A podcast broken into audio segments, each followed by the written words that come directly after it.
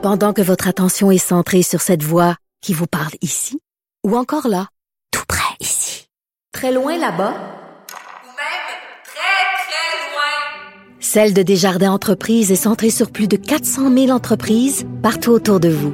Depuis plus de 120 ans, nos équipes dédiées accompagnent les entrepreneurs d'ici à chaque étape pour qu'ils puissent rester centrés sur ce qui compte, la croissance de leur entreprise.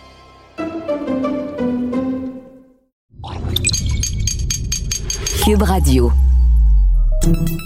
Salut, c'est Charles Tran avec l'équipe dans 5 minutes. On s'intéresse aux sciences, à l'histoire et à l'actualité. Aujourd'hui, on parle de colorants alimentaires.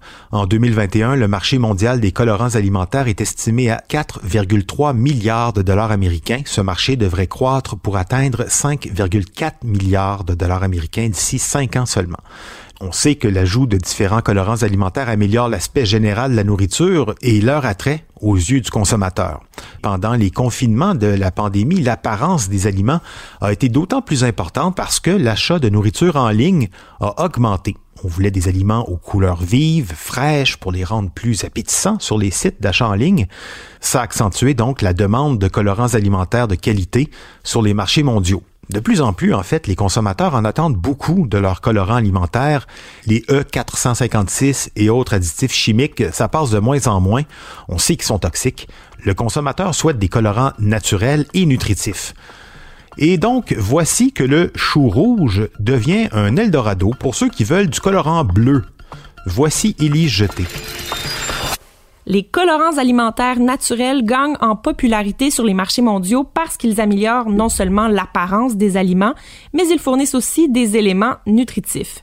Ils peuvent être extraits de plusieurs sources naturelles comme le curcuma, le safran, la carotte, les betteraves ou les extraits de graines. Les couleurs bleues sont vraiment plus rares dans la nature. Quand on donne cette couleur-là aux aliments, c'est souvent un dérivé du rouge ou du violet. On trouve le bleu tellement rarement dans la nature que les scientifiques ont eu recours pendant des années à des produits chimiques pour créer tous nos produits bleus préférés, autant pour les bonbons, les boissons ou les vêtements, même les cosmétiques.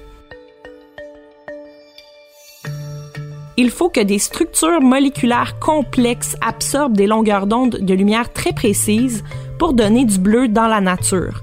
En d'autres mots, le pigment bleu n'existe pas souvent autour de nous dans la nature et tout ce qui est naturellement bleu l'est souvent parce qu'un trucage naturel, un petit tour de passe-passe, nous permet de le percevoir bleu. L'étudiante diplômée Pamela Denish et son professeur Justin Siegel de l'Université de Californie à Davis ont découvert une coloration bleue brillante naturelle. Au département de chimie pour l'alimentation et la santé, ils ont fabriqué le nouveau bleu cyan obtenu à partir de choux rouge. La couleur obtenue pourrait être une alternative au colorant alimentaire bleu synthétique. Leurs travaux sur le nouveau bleu mangeable ont été publiés le 7 avril dans Science Advances. C'est la première fois qu'on trouve une autre option, cette fois naturelle, pour le bleu numéro 1 approuvé par le Federal Food, Drug and Cosmetic Act. Et avoir le bon bleu, ce n'est pas seulement important pour faire du bleu, c'est aussi important pour produire d'autres couleurs comme le vert. Si le bleu n'est pas au point, il va produire des couleurs brunes vraiment peu attrayantes quand on va le mélanger.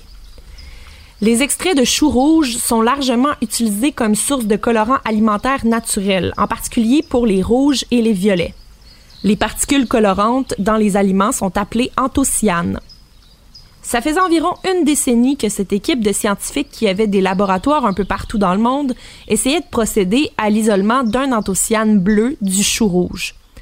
Mais la coloration bleue naturelle n'y est présente qu'en très petite quantité.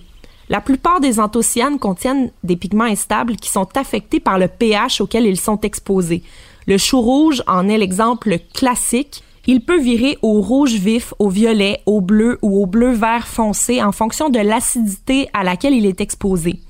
La plupart de ces anthocyanes vont pencher vers la gamme bleu-violette dans des conditions basiques et vers la gamme violette-rouge dans des conditions acides. Les chimistes ont trouvé un moyen de convertir d'autres anthocyanes du chou en composés de couleur bleue. Ils ont examiné des bibliothèques publiques de millions d'enzymes pour trouver un candidat susceptible de faire le travail. Dans un ordinateur, ils ont essayé une série de calculs en testant un nombre énorme de séquences protéiques possibles. L'ordinateur a fait plus de tests que le nombre d'étoiles dans l'univers. L'enzyme qu'ils ont trouvé dans la bonne séquence peut convertir une série d'anthocyanes en une seule qui a une couleur bleue exacte et qui reste très stable dans le temps. Sa couleur n'a diminué que de 14% après 55 jours dans un sirop de sucre. Au bout du compte, l'équipe californienne a traité les anthocyanes de couleur rouge dominante présentes dans le chou rouge avec l'enzyme spécialement conçue qui les transforme en bleu pour en faire une couleur primaire stable. Leur colorant bleu naturel a été utilisé pour faire une crème glacée bleue qui a été montrée dans le magazine scientifique Science Advances pour appuyer la recherche. C'est un bleu très convaincant. Il fait encore l'objet de tests avant d'être utilisé dans la production alimentaire à grande échelle, mais les anthocyanes du chou rouge font partie d'une très longue histoire dans nos régimes alimentaires. Il est donc peu probable qu'on dénote des effets néfastes sur la santé. Les chercheurs ont fondé une petite entreprise, Peak Bee, pour développer leur technologie de conversion enzymatique pour la création de ce bleu. Cette manière de modifier la matière grâce aux enzymes est très largement utilisée dans la production alimentaire, par exemple dans la fabrication du fromage. C'est vraiment une révolution de pouvoir stabiliser un bleu naturel parce que la plupart des autres sources naturelles de bleu sont instables. Les bleuets, par exemple, semblent bleus lorsqu'on les cueille, mais ils deviennent ensuite rouge-violet lorsqu'ils sont écrasés. Le pigment de la peau est bleu quand il est à un pH neutre, mais il devient rouge lorsqu'il est exposé à l'acide du fruit. Les pommes de terre bleues sont d'un bleu vif lorsqu'elles sont crues, mais lorsqu'elles sont cuites, ça blanchit peu à peu, ce qui n'est pas pratique pour une utilisation alimentaire commerciale. C'est trop instable. Même le bleu du fromage bleu est parfois considéré, même s'il ne dépend pas des anthocyanes. Ce bleu provient d'une culture de moisissure ajoutée lors de la transformation du fromage. Heureusement, on n'aura plus à envisager la moisissure pour le bleu maintenant qu'on a tout ce qu'il faut avec le chou. Fiou! Enfin, bientôt, peut-être une slush naturellement bleue, au chou en plus, ou presque. Miam!